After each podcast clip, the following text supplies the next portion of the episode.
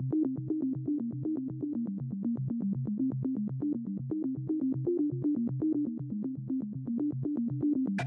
you. 欢迎收听这一时段的物理开讲，我是李杰。这一时段我们继续来说到天猫和京东之间的这场战役。那么我们来首先关注一个数据啊，那么就是在二零一三年的时候，京东商城的交易总额是一千二百五十五亿人民币，但是这个交易总额看起来很高，但是一个天猫只相当于四个多京东，而一个淘宝相当于九个多京东。那么，天猫平台在二零一四年可以说是突飞猛进，它的整体的交易量是达到了一千三百五十亿人民币，同比增长百分之九十一。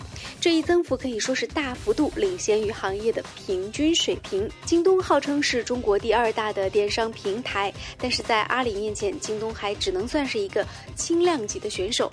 但是为什么在今年的这个六幺八到来的时候呢？我们看到马云他是做出了一个决定，他在这个。淘宝上，在天猫上也是推出了自己的活动，从六月十七号开始狂欢，开始做大型的这种降价和折扣呢？为什么马云如此看重刘强东这样一个对手呢？哎，今天我们要请五月小龙先生给我们带来一番深度的解读，为什么马云和刘强东之间在未来必定会有水深火热的一战？我们接下来的时间，一起来听听五月小龙先生的这篇演讲。现在网上谈论的比较多是六月一十八号的一个大促销，天猫跟京东之间的一个促销。现在很多时候呢，我们说猫狗游戏，但是实际上这两者之间是没有就是说能够相提并论的一个实力。无论是淘宝还是天猫网，它的销售和它的影响能力都是远远强过京东。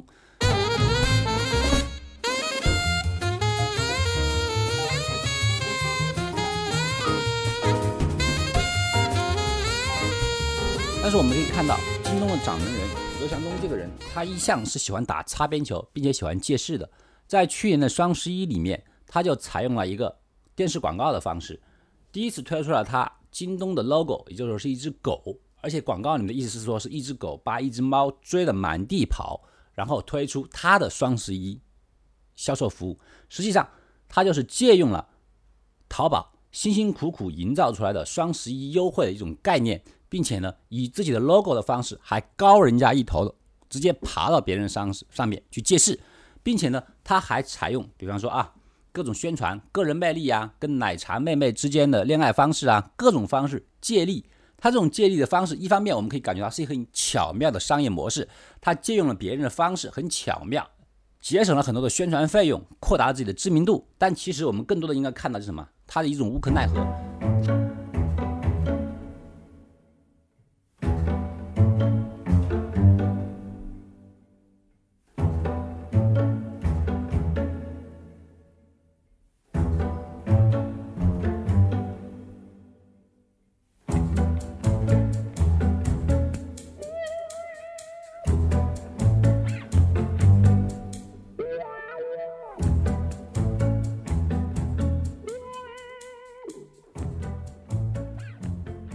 他这种正面对抗上面，他是完全处于一个很被动、很无力的方式，所以他想用了这种所谓的小方法、小方式去对抗。你看这一次的六幺六幺八，实际上是京东第一次明确的正面对抗，因为原来我是借你的势，你是双十一，我就来双十一。但是六幺八这个方式是由京东首次提出的，也就是说他不愿意再做擦边球，而是第一次。敢于、勇于的提出了一个正面对抗，所以你有你的双十一，我有我的六幺八。但是很遗憾的就是，他这种方式受到了马云的反攻。就当我双十一的时候，你借我的事，那么现在你六幺八的时候，我也不会放过你。就是说，一方面我们看出来说，马云对于刘强东这个人的所作所为已经有点难以忍受了；另外一方面呢，我们也看出来，就是说，马云已经将刘强东定义为自己的一个所谓的对手了。实际上，在做电商的最开始阶段里面，除了淘宝以外，我们还能够找到很多的电商，无论是当当也好，是不是啊？还有那个拍拍，还有我们最开始说的那个最开始国外的那个叫什么？马云的天猫，直接针对于他的六幺八，针对于京东的六幺八，也推出了自己的促销方案。实际上是他已经认可了，在这个电商领域里面，京东已经对它形成了一定的威胁。那么这两者之间威胁最大的不同在什么地方？主要还是商业模式在上面。最开始在淘宝之前形成的是阿里巴巴集团，对吧？阿里巴巴，阿里巴巴最开始做的是它的商业模式 B to B，也就是说是网络批发，它直接将厂商的货品批发给另外一个厂商，就是 B to B。然后最后借这个模式之后，它做了 B to C，也就是淘宝。淘宝就是将厂家的商品卖给每一个个人，但是实际上在淘宝的运营当中，我们看到更多的时候，由于它最开始最开始做电商，它为了能够吸引更多的人去从事电商，因为最开始大家对于电商是有一个疑惑程度的，并不相信它，所以逐渐的，它从 B to C 这个模式里面，它改为了 C to C，就是说它欢迎每一个愿意创业的人，每一个喜欢开店的人。可以在他的淘宝上免费开店。由于这种免费模式吸引了很多的创业人士在淘宝上面进行开店。一开始可能是作为兼职，或者说我既开我的正式的那个门面店，然后在你淘宝上面再开一个兼营的网络店。但是这个东西呢，由于它长年累月的积累，就使得淘宝犹如滚雪球一般，它的规模越来越大，越来越大，越来越大，逐渐成为了一个 C to C 的平台。实际上。但这个 C to C 的平台却造成了很大的一个麻烦，就是说它不能够有效的鉴别每一个经商的那个店面是否是合格、合规、合法的。所以说，在淘宝上面有一句话叫做“万能的淘宝”。这个万能的淘宝的万能所在，既说明它的商品是无所没有、很先进、很丰富多彩；另外一方面，其实就说明它的什么呀？它擦了政府法律的擦边球。它实际上变成了一个很泛滥的一个东西，它很万能，万能到什么地方？它无论是好的、坏的、正的、邪的，甚至说无恶不作的、犯法的东西，它都能够买得到。这不仅仅是质量方面的问题了，你甚至可以说在上面买到，那很多人在上面买到那个假的那个，就是说仿真枪啊，是不是啊？各种各样的东西，甚至说我们前一段时间开玩笑，呃，开个玩笑就是说，朝鲜有一个无人侦察机。被韩国打落下来了，然后韩国人就说：“你这个朝鲜的飞机肯定是中国人援助的。”然后别人就笑你。结果呢，淘宝站出来了。淘宝说：“这款侦察机淘宝网有卖，它不是侦察机，是个玩具。”而确确实实这一款侦察机的链接真的就在淘宝网上，两千多块钱。作为这种所谓的万能的淘宝的概念下，只要你想买的东西，你会去搜的话，你真的可以在淘宝上买到很多东西。尤其是其中所有的二手的概念，很多比较好的商品，我说我以二手的方式，而这个二手的价格呢，它是低的太离谱了。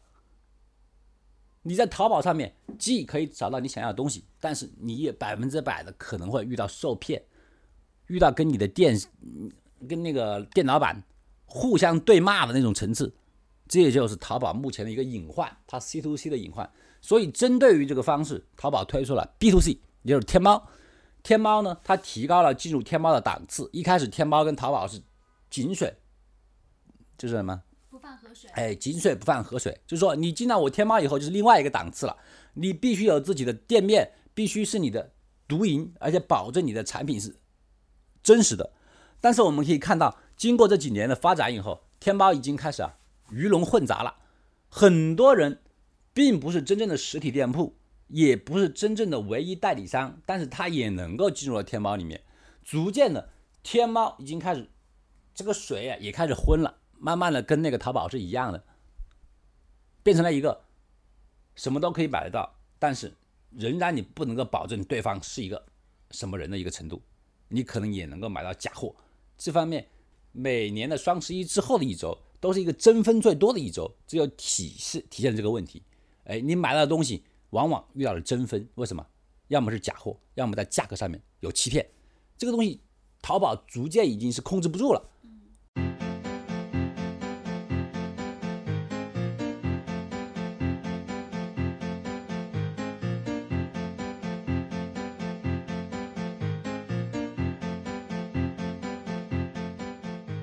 而天猫，而那个京东这个时候出来之后呢，它是比较坚定的执行 B to C 的。它所有的产商品在京东里面，它是有自己的一个物流的，它有自己的仓库，它会主动的帮助每一个客户去调货，它在中间起到了很强的一个协调作用，它可以保证每个进入到客户手里面的东西都是由店家一级电商，并且保持有营业资质的电商的货品发送到每一个人手上，这就是京东跟淘宝之间最大的区别。而这种区别说到底是什么？就是一个信用的一个区别。京东更多层次上面，它强调它的信用度，就是说京东上面卖的东西实际上很少，相比于淘宝来讲很少。在京东上面买到的东西，淘宝一定有；但是在淘宝上面的东西，京东不一定有。但是京东可以保证的就是说，你在它上面买的东西，相对来讲很靠得住。它实际上真正的是实现了一个 B to C。但这样一来，这个京东它的这个运营成本会不会就比淘宝增加了很多？这个对刘强东来说，难道不是压力吗？它本身体量就没有淘宝大。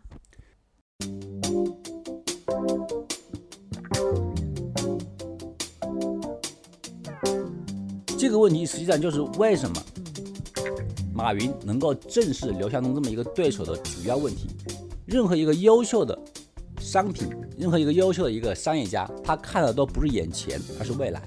如果这样相同的两个模式继续发展下去的话，那么未来刘强东他的趋势应该大于马云，因为商家最重视的不仅仅是你有我也有，关键是什么？就是一个质量的问题。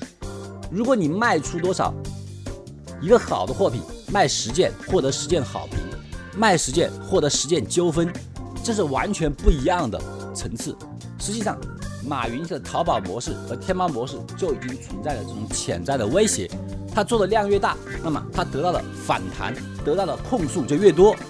如果我们现在还没有发觉到这个隐患的话，实际上马云应该已经发现了。他为什么前段时间做所谓的菜鸟网，整合所有的一个物流模式？他主要就是想把所谓的商品之间的纠纷降到最低。你记到我，你好像我们。大概上从表面上看到，他做物流的方式就是说，好像是想把淘宝上卖的东西最快的送给所每一个顾客手上。对他提了一个概念是隔日达，但实际上他的想法是什么呀？是减少纠纷。到目前为止上，很多的纠纷是在物流层次上发生的。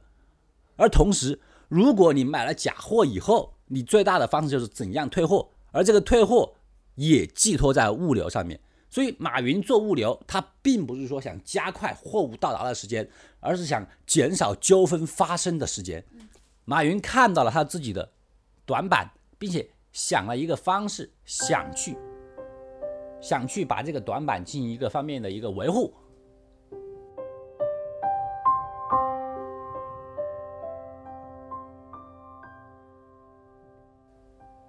他看到就说。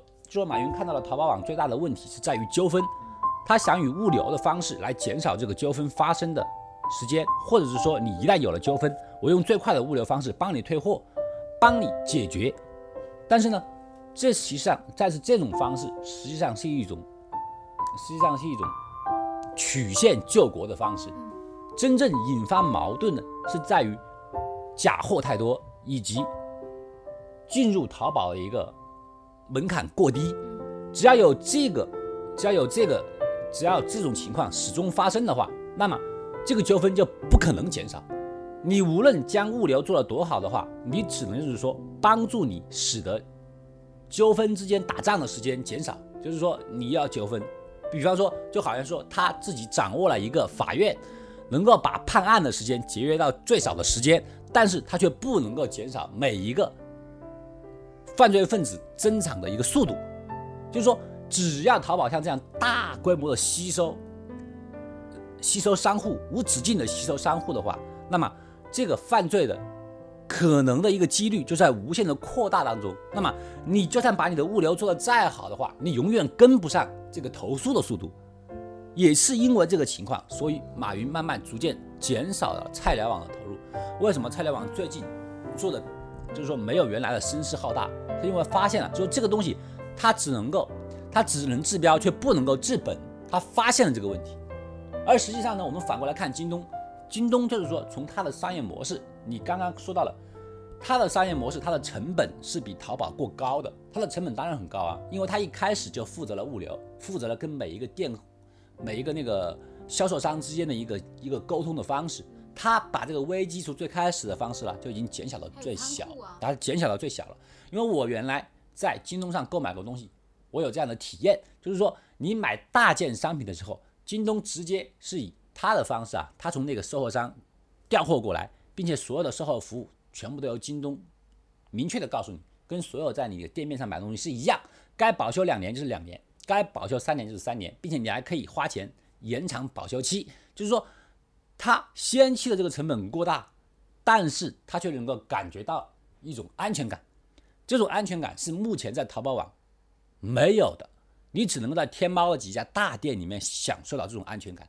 而且随着现在天猫的鱼龙混杂，很多天猫店里面你感觉到已经是挂羊头卖狗肉了，他告诉你的所有的安全感是没有的。说的很简单一点啊，原来天猫是告诉我它是做旗舰店，对不对？是旗舰，但是你如果你现在去搜索每一样东西的话，就每一个商品的话，你会发现，它不仅仅有一个所谓的官方旗舰店，它还还有很多个旗舰店，什么东南旗舰店、东北旗舰店。就是说，你采用这种方式，你增加了很多客户源，你收了很多的质保金，但是你却出现了无数个旗舰店，那么你这个旗舰店所谓的那种权威性就已经减弱了，而这种现象。在京东里面没有这个，我想问一下，你觉得马云接下来这一步，呃，按照商业模式来考虑，他会怎么做？而且他目前已经采取了哪些动作？你觉得？马云现在是一种骑虎难下的程度了。天猫它的经营，它的那个经营的那个叫什么收入吧？就经营额，叫营业额吧。天猫的营业额在目前为止确实高高的将剩下的几个电商。甩在门后，包括现在的京东，但是它这个是建立在一个无限增长的一个模式，这种模式就好像我们看武侠小说一样，对不对？就是一个很厉害的吸星大法，它不停的借势，借每一个想在天猫里面、想在淘宝上开户的人的势力，对不对？你想开店，你先交我钱，对不对？这是一个吸星大法，它吸收了很多人的内力，然后让自己神功飞涨。但是这个东西在武侠小说里面也有说啊，就是说你的内力能够吸到多少的程度，你会不会把自己吸爆为止？实际上现在的淘宝就有这种趋势，它怎么吸爆呢？你打开窗户进来的不仅仅是空气，还有病菌。现在天猫和淘宝里面的病菌是越来越多，越来越多，越积越多。这种病菌不仅仅是在销售层次，使得很多买家。心里面有怨愤，对不对？我在这儿买了假货，我上了当，吃了亏。更多的时候怎么样呢？由于他这种销售层次上面的进入门槛较低的话，他甚至违反了国家的很多法律。所以为什么当时马云跟李克强总理还有过一次谈话，他就向李克强总总理就不停的重申，就说我解决了很多人的就业问题。哎，是他是解决了就业问题，但是李克强也跟他谈到了一个问题，就是说。你这种方式还需要研究研究，没有先例，需要研究研究。为什么？因为站在政府的层次上面来讲的话，天猫确实违法，有一部分违法。其实每一个大家听到我们这个节目的人都应该就应该觉得，对不对？你在天猫里面买了很多东西，有些东西真的是合法的吗？确实是打了政策的擦边球，而这个政策擦边球很有可能在未来以十倍的方式。让你马云来偿还，这就是天猫的一个最大的隐患。但是这个隐患在马云这里来讲是怎么样？他是没有办法的，因为他这种商业模式，他吸收了之后的东西，我不能让你走啊，你只有吸收。当他采用了天猫的方式想进化一下的时候呢，他又没有进化下来，这个心又没有狠下来。于是呢，天猫和淘宝基本上已经混为一谈了，混为一团了。有什么区别呢？很没有区别了。很多时候。你在天猫里面可以找到很多水货，已经没有区别了。对于马云来讲，没办法，他止不了手。那么他能够做的是什么呢？他能够现在能够做的事情就是怎么样？他要最大层次上削弱其他电商的影响力。他只要能够保证，为什么淘宝能够做到现在还那么好，就是因为什么？他对于所有电商的吸引力太大，因为它有一个很大的一个商业模块。哎，我没有办法，我其他地方销售不出去的时候，我只有借你天猫了。然后呢，政府也说，哎呀，这么大一个网站能够解决这么多问题，我也没有办法。他只有这种方式才能够使他的商业模式继续的飞速发展下去。而如果一旦有一个能够跟他平起平坐的电商，并且这个电商还能够说我打了比较正规的方式，我既上对得起国家，下对得起卖家，那么对于淘宝的未来来讲，那就是一个雪崩，他就完蛋了。当政府发现，政府发现，在电商领域上，去了你淘宝以外，还有人做电商，那么政府就可以说无所谓了，我愿意扶持你。那么马云过来，我跟你算账，你这儿违了什么法？你这儿乱了什么纪？我一个给你算。那那个时候马云就要哭了。所以说，为什么今天马云接了他的招？哎，接了你刘强东的招，你六幺八，马云六幺七、六幺六就开始了。他必须这样，因为他知道马云做的是一个违法乱纪、无法无天的市场。能够让这个市场做的最大的前提就是，我这个市场是唯一的，别人不能够抢我的饭碗。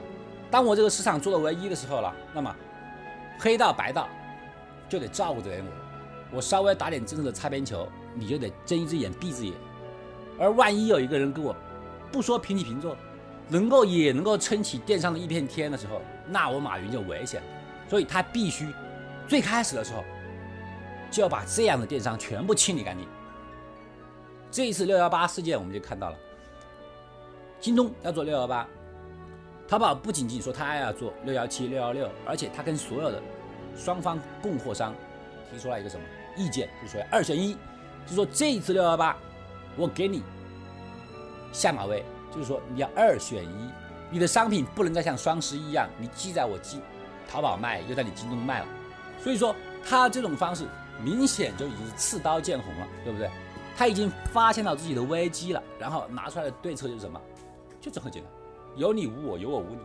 他必须借本伤人，借势伤人。他这个时候最大的优势就是他的量，他要这个时候把你打压下去。你稍微只要起来一点势的话，他就危险。这是为什么所谓的猫狗游戏能够打得起来的原因，因为这个猫其实是一个太厉害的猫了。它比这只狗的体积起码大十倍，但是它为什么要愿意跟这个狗打架呢？因为它很怕，它不能让这样的狗成长起来。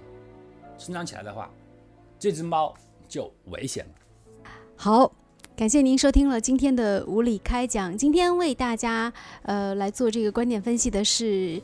时事评论员五月小龙先生，如果对我们的节目呢有任何的意见和建议，那也欢迎大家在这个跟帖跟我们留言。当然，如果说你想听到什么样的一些话题，也可以在我们这个就是我们的节目下方进行跟帖留言。那我们也会在喜马拉雅的后期节目当中呢，继续来跟大家做相关的一些回复。我是李杰，呃，很高兴您收听了我们的节目，再见。